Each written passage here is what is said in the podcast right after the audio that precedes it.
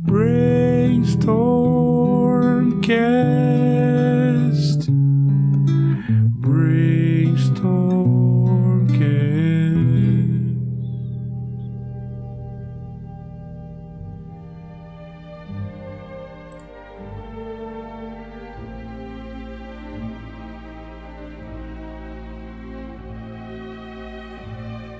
Salve, salve, monstrinhos e monstrinhas! Estamos aqui para mais um episódio do Brainstormcast, o podcast do Brainstorm RPG. E hoje eu tô com a galera aqui do Critical Skills, Fernanda Silveira, João Ricardo Vissós, Rafael Condoretti. E nós vamos falar um pouquinho aqui de RPG e saúde mental. Eles têm um projeto incrível. Você já deve estar tá pesquisando agora nas redes sociais. Aproveita e já vai seguindo eles em todo lugar, porque eu recomendo, é realmente muito bom. Gente, sejam muito bem-vindos ao Brainstormcast. Muito obrigada pelo convite, Samuel. Que isso, muito legal. Tô me sentindo super honrado aí, hein? Olha que bacana. Gente, nós temos algumas perguntas aqui que foram elaboradas aqui pelo pessoal do Brainstormcast, outras que foram mandadas pela galera do Brainstorm RPG. Então, é, vou começar com as perguntas mais genéricas. A primeira pergunta é a seguinte: Como é que nasceu a relação de vocês com o RPG individualmente? Fazendo uma retrospectiva, pensando na própria vida, quais cenários, sistemas, o que circunda o RPG foi chamando a atenção de vocês aí durante a, é, o processo de vivência de vocês até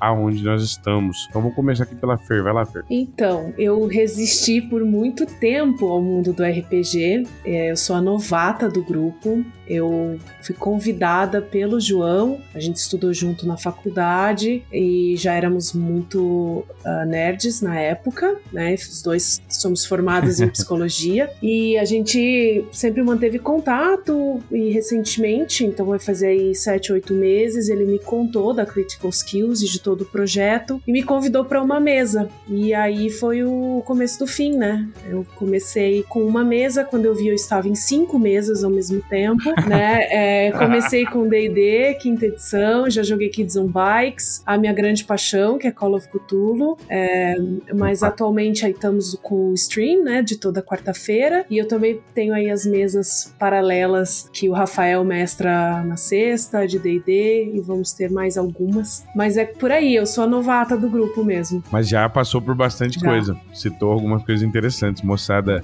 fanzaça aqui de Call of Cthulhu já tá em pé, eh, ouvindo a entrevista. E, agora o nosso amigo Rafael, vai lá, Rafa, falar um pouquinho da sua vida. Bom, eu também não sou, não sou muito velho de guerra no RPG, né? Eu comecei, na realidade, pelos jogos. Então, Baldur's Gate, Neverwinter Nights, foi onde eu me interessei um pouco pelo mundo, mas eu não tinha muita oportunidade de jogar mesas, né? Eu não conhecia muitas pessoas que jogavam, que mestravam. Então, demorou um pouco para eu pegar isso. Eu comecei mais ou menos em 2019, as minhas primeiras mesas foram já no começo da pandemia, então faz muito pouco tempo mesmo. Mas eu me apaixonei muito pelo mundo, né? Fui atrás de vários sistemas, gostei muito da forma como o jogo funciona. Então agora eu já tô mestrando uma mesa há um tempo, né? Vai fazer um ano, um ano agora, já deve ter feito um ano agora em agosto, que eu comecei uma campanha de autoria própria, né? Mestro alguns outros sistemas, então eu fui atrás do Kids on Bikes, que é um sistema que eu gosto muito. Call of Cthulhu já joguei, joguei já uma mesa de vampiro também, então fui me inteirando do mundo e conhecendo mais sistemas, mais formas de jogar, porque RPG é muito bom.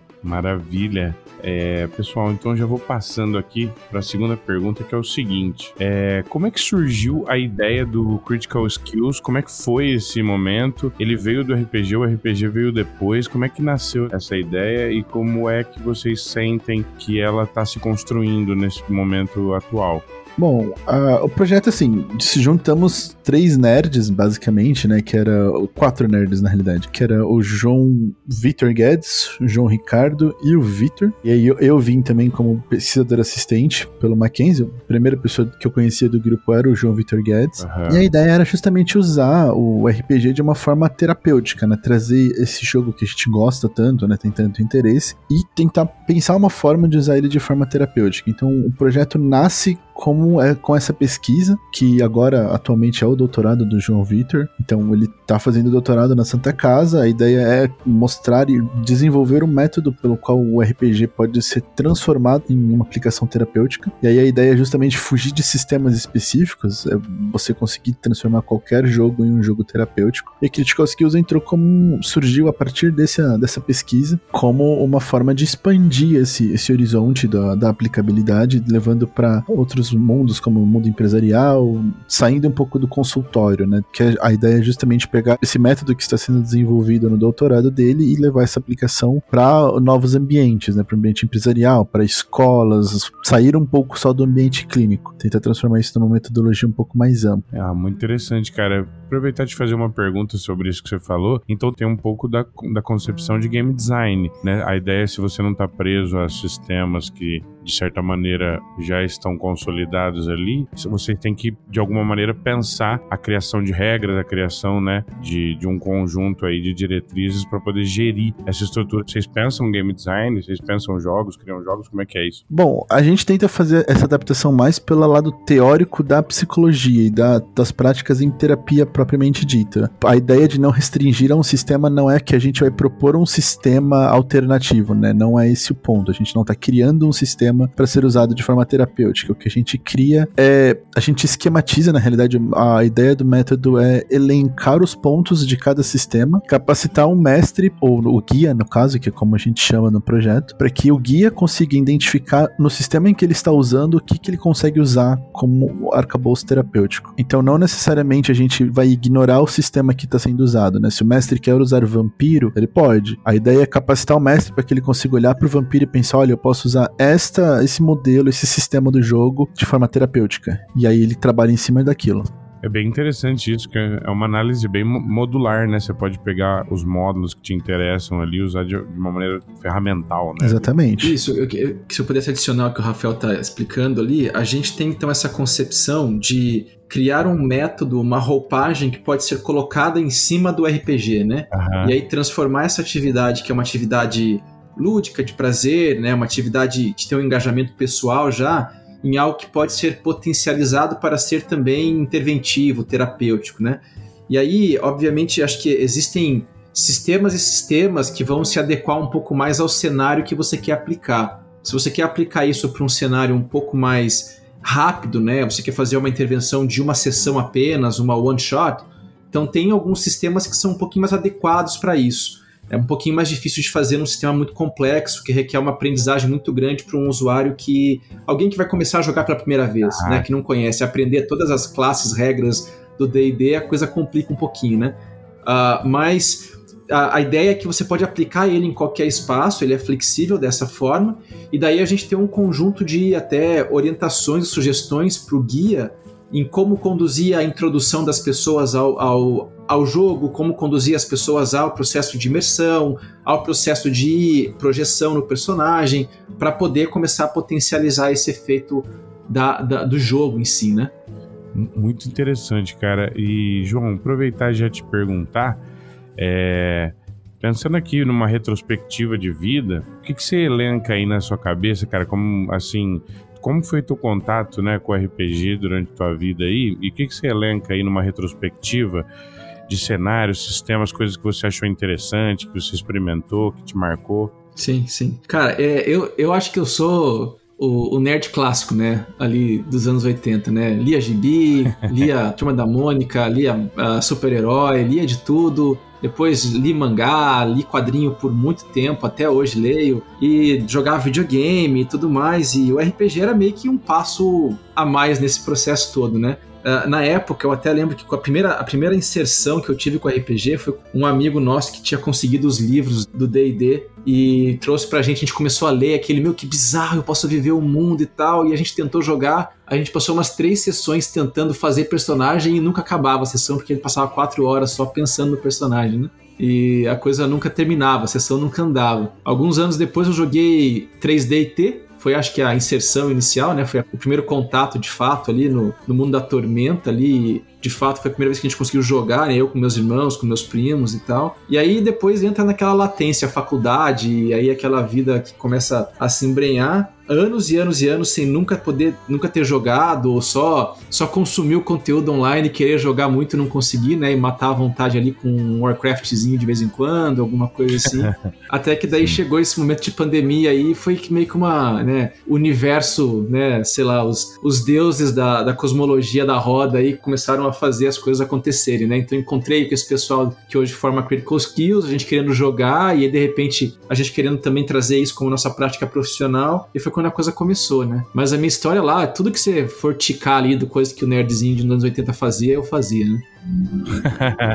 Maravilha. É, já partindo aqui mais para o específico, pensando aqui no trabalho de vocês, nos, nos, vários trabalhos que vão orbitar, né, em torno aí do Critical Skills, primeira pergunta que eu queria fazer para vocês é o seguinte. Gente, é, é realmente um trabalho primoroso do ponto de vista técnico também o que tá rolando ali no Princess of the Apocalypse. É muito bem feito o trabalho todo é, de apresentação audiovisual, daquele formato que vocês estão buscando trabalhar. É muito bem feito, muito pensado é, e me chama muita atenção e chama a atenção de muita gente. Então, primeiro, eu queria parabenizar vocês por, por isso. E segundo, perguntar para vocês como é que nasceu. É, eu sei que de alguma maneira essa, essa stream foi meio a consolidação de algo, né, um pouco desse projeto, mas eu queria saber, assim, mais pormenorizadamente como é que nasceu, quem são vocês nesse jogo, quem que é mestre, quem que é jogador, quais são os personagens. Vamos falar um pouquinho dessa mesa. Legal. Quer puxar aí, Fer? Ah, acho que você, como mestre, pode é, talvez trazer o porquê que você escolheu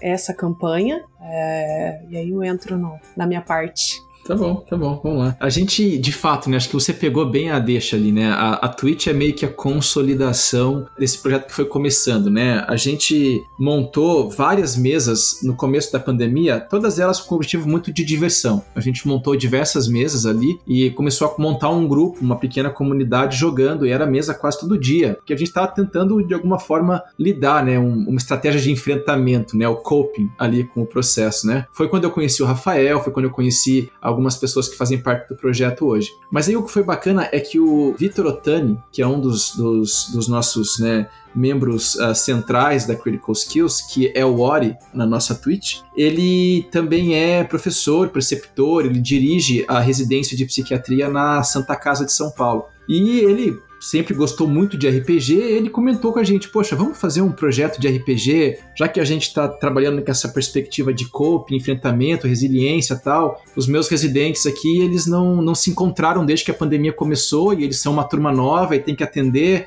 vamos trabalhar com eles com RPG? E aí foi quando começou de fato o projeto, né? A gente começou a fazer essas mesas, e aí o Vitor começou, o João Vitor Guedes, que é um dos nossos membros centrais também, era o mestre naquela época, e a gente começou a jogar então semanalmente com os residentes. Então isso é muito legal, né? A gente conseguiu colocar dentro de uma residência médica, que é um negócio super né, puxado, uma tarde inteira de RPG para desenvolver resiliência, saúde mental e a integração com os residentes. E deu super certo, né? Foi super legal. A gente tem uma série de falas dos, dos residentes, a gente está escrevendo uns artigos acadêmicos agora sobre isso e apresentando esses resultados para as pessoas também. No nosso podcast a gente fala um pouquinho sobre isso também num, num, episódio lá. E começou ali. E aí com isso a gente começou então a ampliar isso. Daqui a pouco a gente tinha três mesas com todos os anos de residente, né? Os residentes de primeiro ano, que são os R1s, os de segundo ano, que são os R2, os de terceiro ano, que são os R3 Hoje em dia, a gente está criando uma disciplina num curso de graduação de medicina, também da mesma instituição. A gente tem outras pessoas de diversos cursos que querem buscar a gente para trabalhar com a gente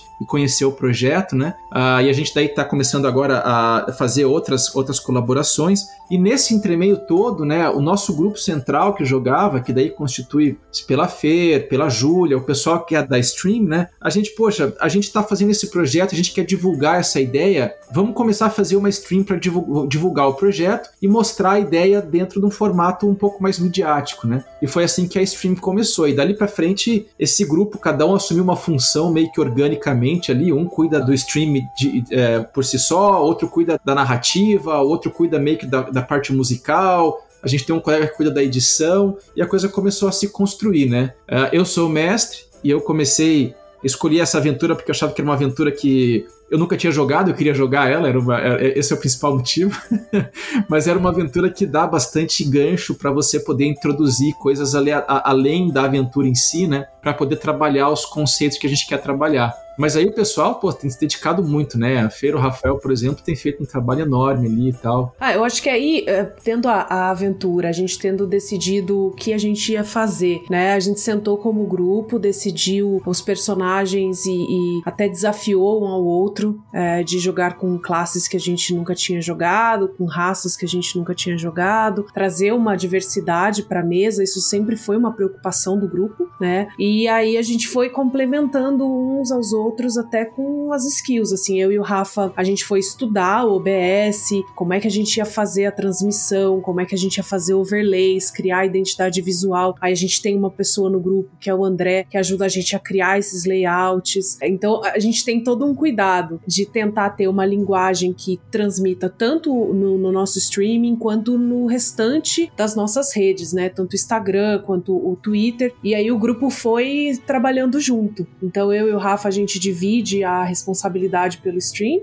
né? Quando um não pode participar, o outro assume, a gente compartilha essa responsabilidade, tendo sempre esse cuidado de manter a, a nossa linguagem, a nossa forma de se comunicar e a nossa identidade visual bem presente, né? Exatamente. acho que a, entrada no mundo do streaming foi complicada justamente porque tem essa parte técnica que eu acho que foi um pouco mais difícil de aprender, né? Pelo menos para mim foi um pouco complicado de entender como é que os programas funcionam. Mas a escolha da campanha eu achei muito boa. Né? Eu já conheci um pouquinho do, do, da campanha, mas nunca joguei ela completamente. Mas eu, eu acho que a escolha foi sensacional, justamente porque mostra, vai mostrar o avanço dos personagens desde o primeiro nível, em um mundo que é muito muito aberto, mas ainda assim é um ambiente bem controlado. O mestre tem um controle relativamente bom do que acontece na, no entorno. E a, a party por si só, né? O grupo por si só, eu acho muito bom que todo mundo trouxe uma personalidade diferente. É, eu admito que eu não tô muito longe da minha zona de conforto. Eu sempre jogo um pouco como um personagem mais caótico, né? A Fernanda e o João podem atestar isso muito bem. Uhum.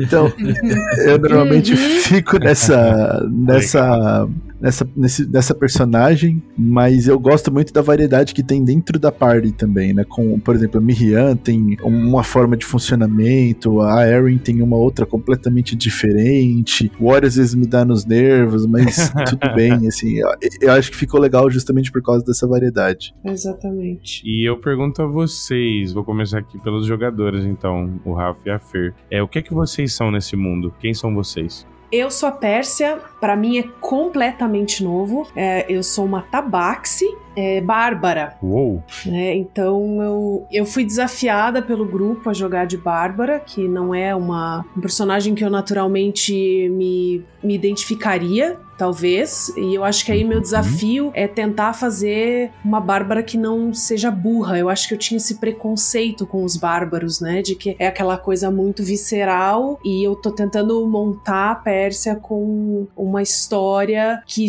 justifique ela entrar na, na no, no raid quando mexem com os amigos dela. Então tá sendo bastante interessante eu sair da minha zona de conforto de, de elfa feiticeira para jogar com um personagem um pouco mais em contato com seus próprios sentimentos e emoções. Muito legal, cara. E você, Rafa? Bom, eu jogo com o Logan, ele é um mago.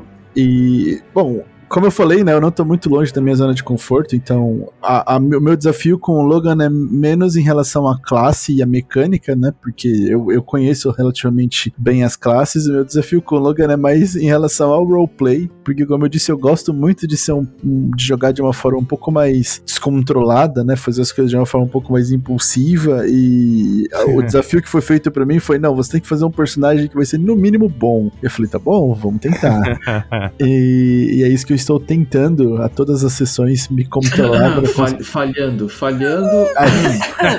então, estou falhando a todas as sessões, mas justamente por causa disso. Eu gosto muito de jogar de mago pela variedade que a classe traz, né? Então, tanto que a ideia com o Logan é não ser muito o um mago porradeiro fireball, é ser mais um mago de utilidades, né? Que vai conseguir ajudar a party de outras formas que não só dando dano. Mas sempre pensando um pouquinho nesse lado caótico de, ah, a Pérsia precisa ficar mais forte, então eu vou castar a magia que deixa ela gigante aqui, mas não vai ser só isso que vai acontecer, entende? Perfeito. E eu pergunto pro mestre aqui, mestre, é, se você puder elencar um ou dois personagens, NPCs, que tem na sua campanha, eu ia pedir para você apresentar alguns que sejam centrais aí. Sem spoilers, é claro. Não, sem problema. E dá até pra gente aliar um pouco com a questão do projeto para dar uma ideia de como a gente tá trabalhando isso, né? Então, teve um NPC que foi muito marcante, que foi um que eu coloquei logo no início, que é o Chopper, que a mesa ama ele de paixão, né? Uhum. Que é um personagem que eu, eu introduzi ele na, no, na mesa para gerar um pouco de conflito dentro da party, né? Então ele, ele foi inicialmente como um personagem super carismático, uma, um personagem até um pouco uh, infantil, bobo, assim, para se aproximar do grupo e de repente ele tem uma mudança, né? E essa mudança gera um, um, uma reação no grupo que foi muito interessante, assim. E era um pouco do objetivo, né? É, esse exemplifica um pouco a nossa, a nossa prática com o projeto, que o mestre, né, o guia, ele apresenta essas situações para com o objetivo de, de gerar, ah, de, de trazer à discussão alguns elementos que a gente possa trabalhar depois nas nossas situações de, de, de conversa ou de briefing, né? Que a gente faz nas quintas-feiras depois da sessão, né, no, no ato falho crítico. Então, uh, eu, eu, o Chopper é um deles, personagem que eu gostei muito, até vou construir ele para jogar numa mesa depois, algum dia, em algum momento. Apesar do sarcasmo, eu adorei o Chopper, viu? É. É, né? Caótico com caótico, né? Você foi se deu bem com ele mesmo, é verdade. É isso. uh, e acho que um outro personagem que uh, eu coloquei na campanha também que tem uns planos para ele ainda com relação ao grupo é um mercador que tem ali, né? Isso é um pouco de spoiler pro próprio grupo que está escutando aqui. Opa! Mas tem um, tem um mercador ali que é uma pessoa que eles tiveram vários contatos até o momento, tal, tiveram várias trocas com ele, e que é um personagem que ele é, é bem assim trocas comerciais me valem a pena, né? Então tragam mensagens que eu tenho coisas para dizer, tragam informações que eu tenho coisas para falar. Uhum. Senão eu vou tentar usar vocês da maneira que eu puder e tal. e eu, eu gosto muito de brincar com esses conceitos junto com a maneira como eles se relacionam com o mundo, né? E com o ambiente ali. Tem sido bem divertido. Uhum. O Andreth.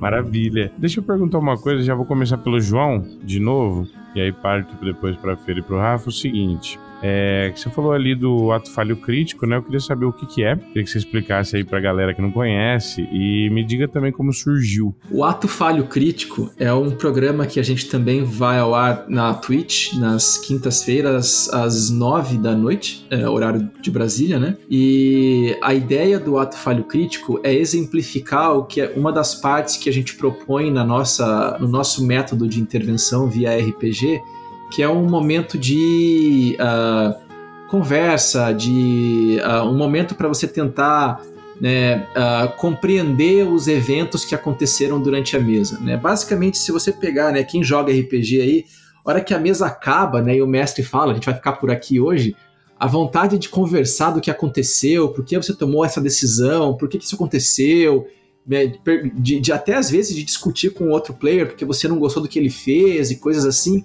é sempre dura mais uma hora após sessão, né? E olhe lá. Então a gente meio que trouxe esse conceito dessa conversa pós-sessão, mas essa conversa mediada por alguém que está ali com a escuta preparada para fazer aquela discussão ser uma discussão produtiva do ponto de vista de insight, de perceber próprios comportamentos, de perceber aspectos que você pode estar colocando ali na mesa que tem mais relação com você mesmo e não tanto com o jogo, ou que, que faz parte desse nosso conceito de elencar a prática do RPG como uma maneira de desenvolver habilidades sociais, desenvolver resiliência, desenvolver aspectos positivos, né? E a gente chamou ele de ato falho crítico para fazer uma brincadeira com né, o ato falho do, do senso comum da psicodinâmica aí, né? Que é esse uhum. momento onde você acaba falando algo sem querer, mas querendo, né? Aquela coisa bem chaves, né? Foi sem querer querendo, né?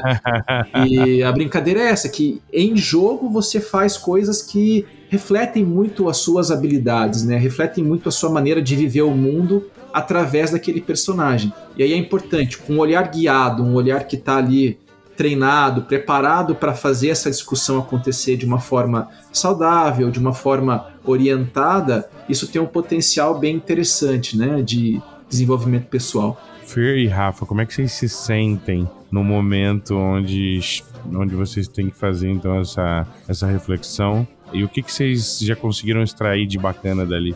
Olha, eu me sinto numa terapia de grupo. Eu acho que é, é, é, realmente essa proposta da gente fazer essa análise, e eu, como uma amante de Freud, uhum. é, é um momento muito legal porque tem dá para ter muitos insights do porquê que naquele momento eu agi com a personagem daquela maneira, porque a gente se projeta no personagem, é impossível não ter esse vínculo de nós como pessoas com o nosso personagem. Então, uhum. é muito legal a gente entender um a nossa dinâmica quanto jogador, né, o que que a gente está colocando de conteúdo nosso no nosso personagem e a nossa dinâmica como grupo, né? De por que que como grupo a gente gente reagiu àquela situação. E eu acho que essas sessões fazem a gente evoluir como grupo, a gente entender melhor essa dinâmica e estar tá melhor preparado para agir diante de situações que, na mecânica do jogo, acabam se apresentando novamente, é, situações de batalha, situações de negociação, que a gente tem que descobrir alguma informação, né? Essas sessões do ato falho crítico têm ajudado a gente a se, talvez até se reorganizar como grupo. Maravilha.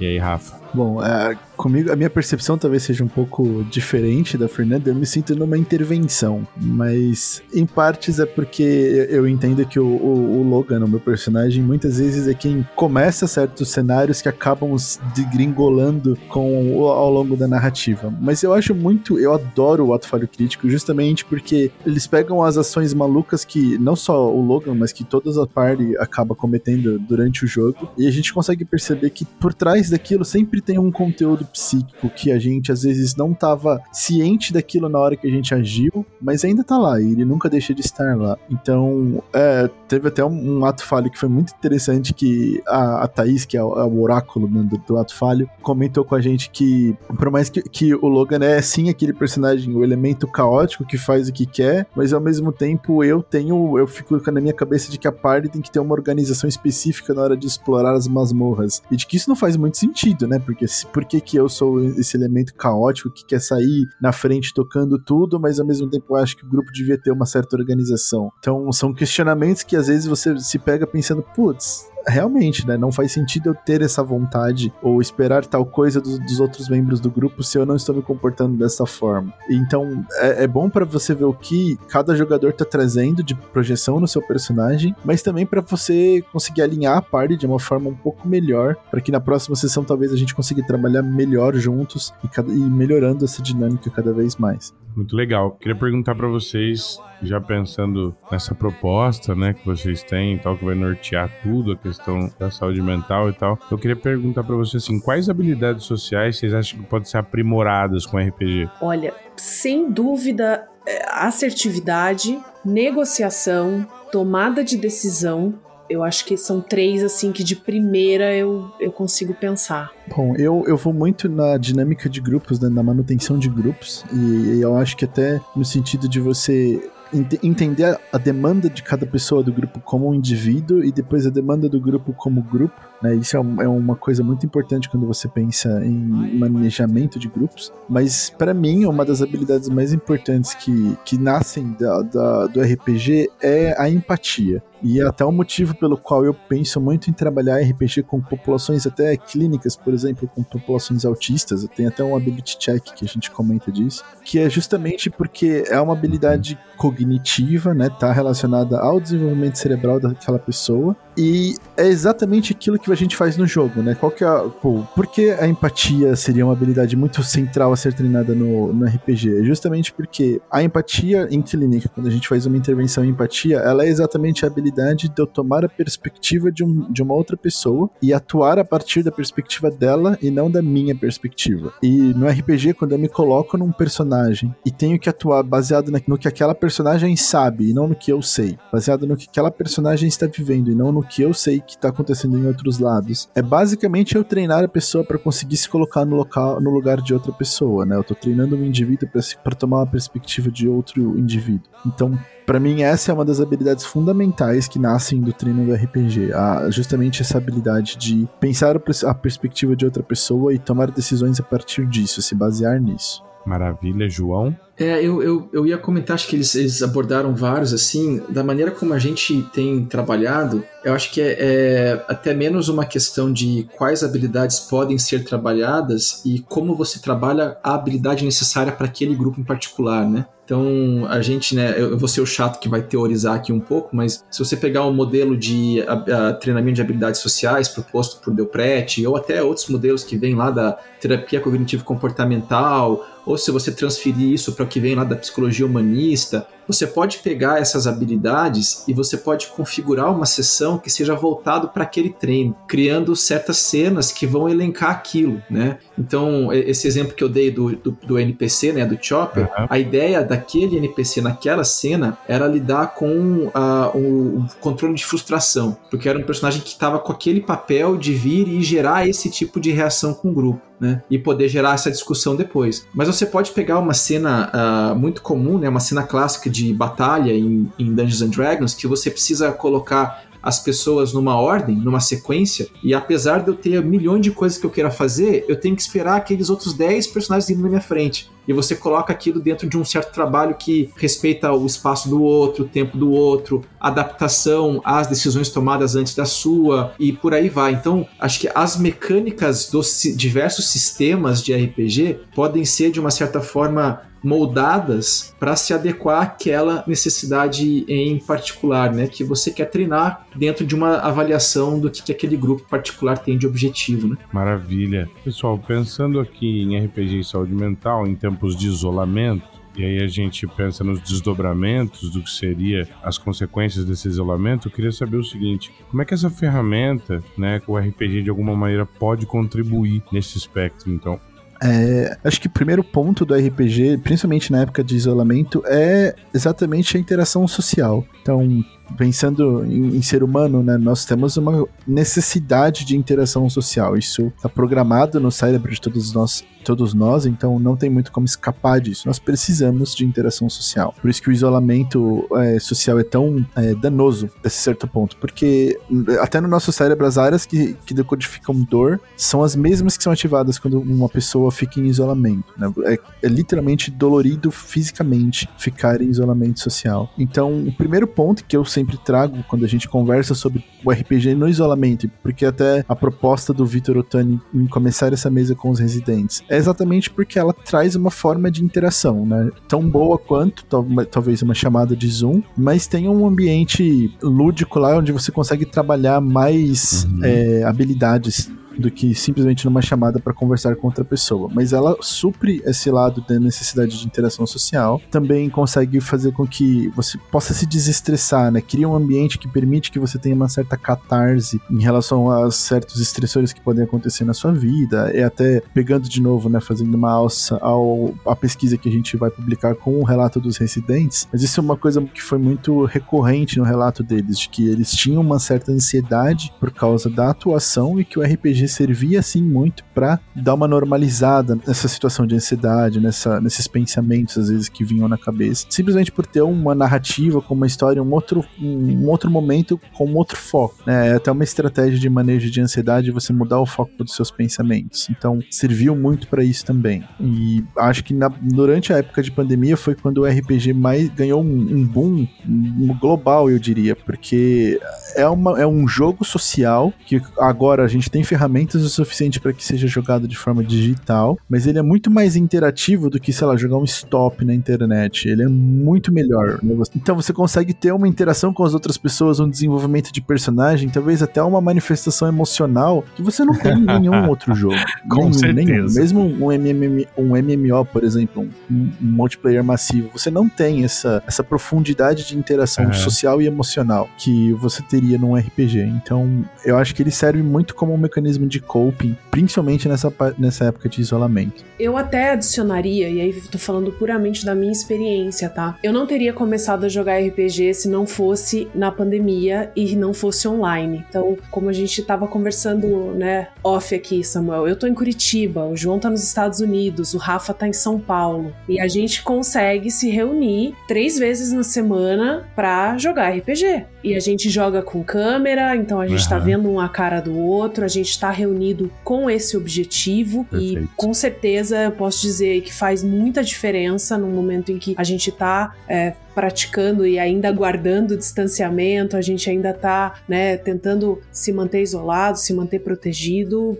Foi essencial a gente poder inserir o RPG nessa parte, dessa forma é, para o grupo, porque a gente está espalhado aí geograficamente também. Ah, maravilha. João? É, eu acho que a, a e o Rafael comentaram perfeitamente bem. Eu só vou adicionar, né, de novo, o chato que teoria as coisas, mas a gente sabe que uma das maneiras de você melhorar a saúde mental é prevenindo questões que venham a se tornar problemas de saúde mental, né? Isso é algo que a Organização Mundial da Saúde preconiza, porque a, a, a visão da saúde mental enquanto algo que tem que ser tratado, ela é problemática porque ela tem eficácia, mas ela é muito cara, ela ainda não está muito difundida, massificada e coisas assim. Então, existe um, um direcionamento para medidas de prevenção. E grupos operativos, grupos preventivos são muito comuns e têm muita eficácia comprovada, né? E a gente sabe, por exemplo, que para se melhorar problemas que podem gerar problemas de saúde mental, desenvolvimento de habilidades sociais, desenvolvimento de aspectos positivos, habilidade de comunicação, relacionamentos significativos, mesmo que virtuais, são todos elementos que são protetivos, né, para esse desenvolvimento de problemas de saúde mental. Então, tudo isso a gente pode trabalhar através do RPG, né? Mas eu queria fazer um, um, um, ponto que eu acho que é bem importante aqui, que é sempre deixar claro que o RPG é uma ótima ferramenta que pode ser interventiva, pode ser terapêutica, mas o RPG por si só não é terapia, uhum. né? Eu acho que isso é bem importante de destacar. Para as pessoas que jogam, a prática de RPG por diversão pode ser terapêutica para ela, mas ele não é uma prática terapêutica fora de um contexto específico para isso. Uhum. Então, uma mesa que nós propomos uhum. enquanto mesa da Critical Skills é uma mesa que quem joga sabe que existe essa proposta, né? E ela é uma mesa gui guiada, é uma mesa com um espaço protegido e saudável para que aquelas discussões sejam feitas é muito diferente de eu, enquanto mestre, com os meus amigos que eu tô jogando ali, querer trazer discussões de aspectos pessoais que podem se tornar ofensivos para os players, né? Então, uhum. acho que é bem importante tomar esse cuidado quando você se propõe a fazer algo interventivo versus uma prática que pode te fazer bem, né? Outros universos orbitam em torno da Critical Skills, entre eles dois muito interessantes, Games to Business e o Ability Check. Então vou conversar aqui com a Fer, vou começar com ela.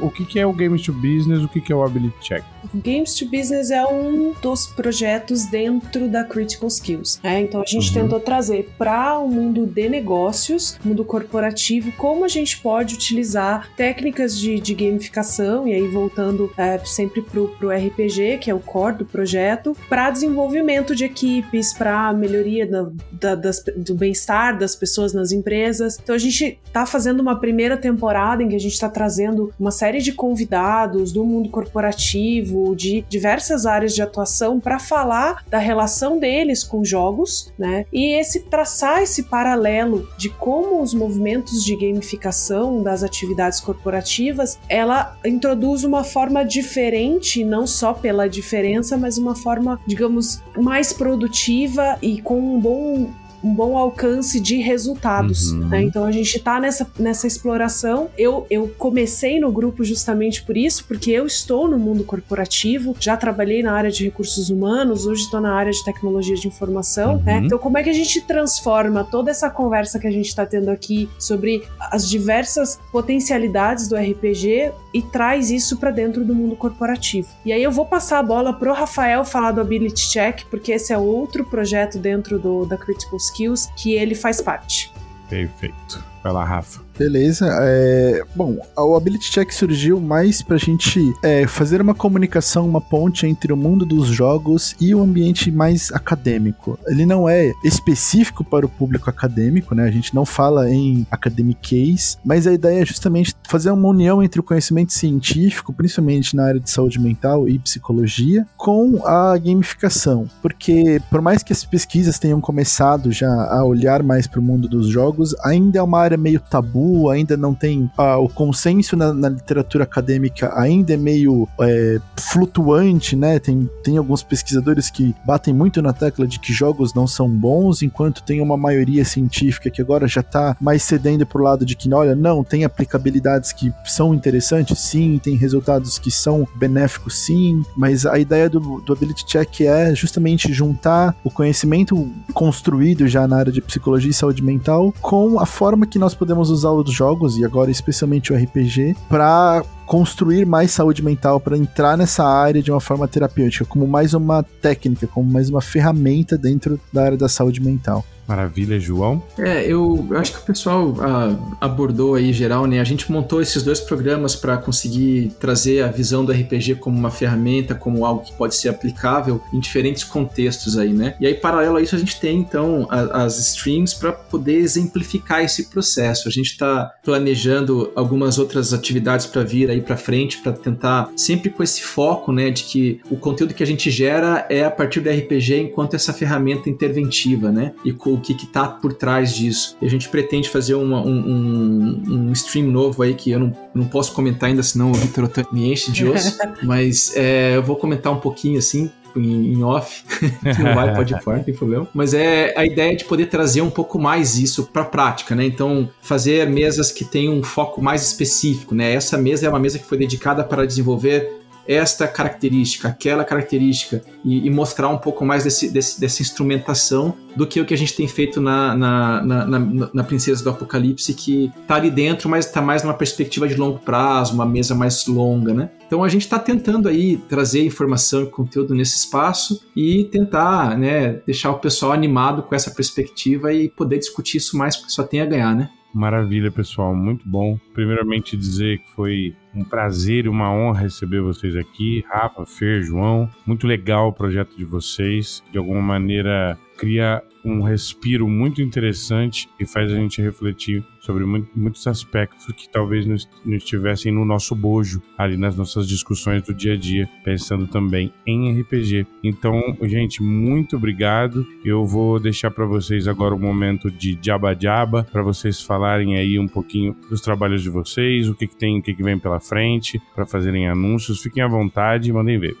Eu vou convidar todo mundo a acompanhar a gente às quartas-feiras, às 9 horas, na Twitch, barra iniciativa Critical Skills. A gente faz a transmissão da mesa dá para acompanhar o Rafael sendo extremamente caótico e o grupo todo ficando com raiva dele. e na quinta-feira, a gente fazendo o ato falho crítico, em que a gente faz as análises do que aconteceu, das principais cenas e dos principais conteúdos que surgiram, com a Thaís, o nosso oráculo, e quem do grupo não apresentou resistência de ir para a sessão. é onde eu sou sabatinado normalmente. Bom, eu, eu, eu, quero convidar o pessoal também, então, a seguir a gente nas redes sociais, né? Então a gente está lá no Instagram, arroba critical.skills, no Twitter, uh, arroba crit skills, então é C-R-I-T, e daí skills, né? S-K-I-L-L-S, RPG. E a gente está lá sempre divulgando as coisas e trazendo as pessoas para conhecer mais o projeto. Eu vou deixar o Rafael falar dos podcasts, mas uh, eu acho que também é bacana a gente comentar para o pessoal que está escutando que a gente sempre está divulgando essa parte do conteúdo acadêmico por trás disso e do conteúdo prático por trás disso, né? Então a gente vai participar de eventos, a gente vai publicar materiais científicos sobre assunto, vai publicar conteúdos. Venham acompanhar para a gente poder ampliar a discussão sobre isso aí. É, eu ia fechar convidando todo mundo exatamente a ouvirem os podcasts, né, tanto o Game to Business quanto o Ability Check, né, os convidados são muito interessantes, o Game to Business recebeu convidados fenomenais, o Ability Check também recebeu pesquisadoras muito importantes na área, com insights muito bons sobre as aplicabilidades do RPG em diversas áreas da psicoterapia e da saúde mental. Então, quem tiver curioso sobre como isso pode funcionar tanto dentro da empresa quanto em um setting mais terapêutico ou preventivo,